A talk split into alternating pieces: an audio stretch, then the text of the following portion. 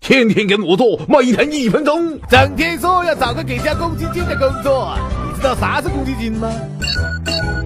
住房公积金是长期的住房储蓄，是否强制缴纳公积金由地方政府自主决定。个体户都没有公积金，公积金由单位和个人一起交。在上海，单位和个人每月各缴纳上一年平均月薪的百分之七，新入职员工则从第二个月起，双方各缴纳当月工资的百分之七。除了买房可以用公积金，如果你的直系血亲和配偶正在还房贷呢，并且你的公积金还没有使用过，你也能用自己的公积金帮他还。除此之外，不止买房、租房。房、装修房都可以提取公积金，退休的老人、丧失劳动力而终止劳动合同的人、移民的土豪也都可以提取。